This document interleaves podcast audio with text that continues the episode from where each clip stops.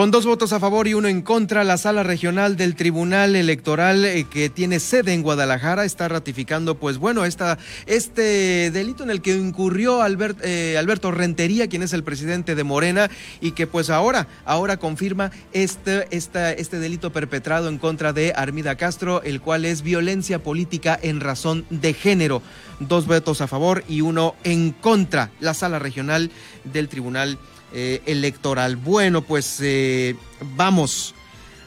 Estamos dando esta nota, la vamos a dar el día de mañana, pero bueno, eh, ya está confirmado completamente esta situación eh, por parte de nosotros aquí en el Heraldo Noticias La Paz. Pues sí, ahí está, más que confirmado y ahora sí, yo creo que ahora sí a pedir disculpas, Alberto Rentería, eh, como bien lo había comentado en, en, una de sus recientes entrevistas, a la, exalcaldesa Armida Castro, a la figura de la eh, señora Armida Castro en ahora, sobre esta, el exceso que se tuvo por, el exceso que se tuvo por eh, justo violencia política en razón de género. Por mayoría, confirma la Sala Regional de Guadalajara, el Tribunal eh, del Tribunal Electoral del Poder de la Federación, esta sentencia emitida eh, aquí en el Estado sobre la sanción contra el presidente interino de Morena, Alberto Rentería, por haber cometido actos de violencia política contra una mujer en razón de género. ¿Quién es esa mujer?